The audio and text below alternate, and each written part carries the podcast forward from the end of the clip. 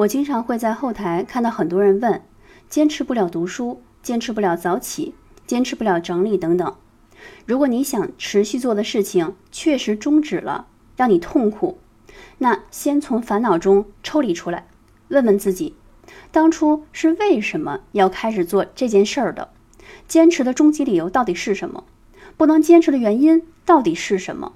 如果比较固定的时间、环境、工具、情绪。才能让你完成，那是不是每次只要一个条件出现意外，就会影响结果的达成呢？是不是可以尽量让达成一件事的条件再少一些，再简化一点？对于结果，是不是可以不追求完美，先追求能做到一个最简单版本？是不是可以把要做的事情分解成 SOP，把大的目标按步骤一步步完成？多问几个为什么，很多答案会自然浮现。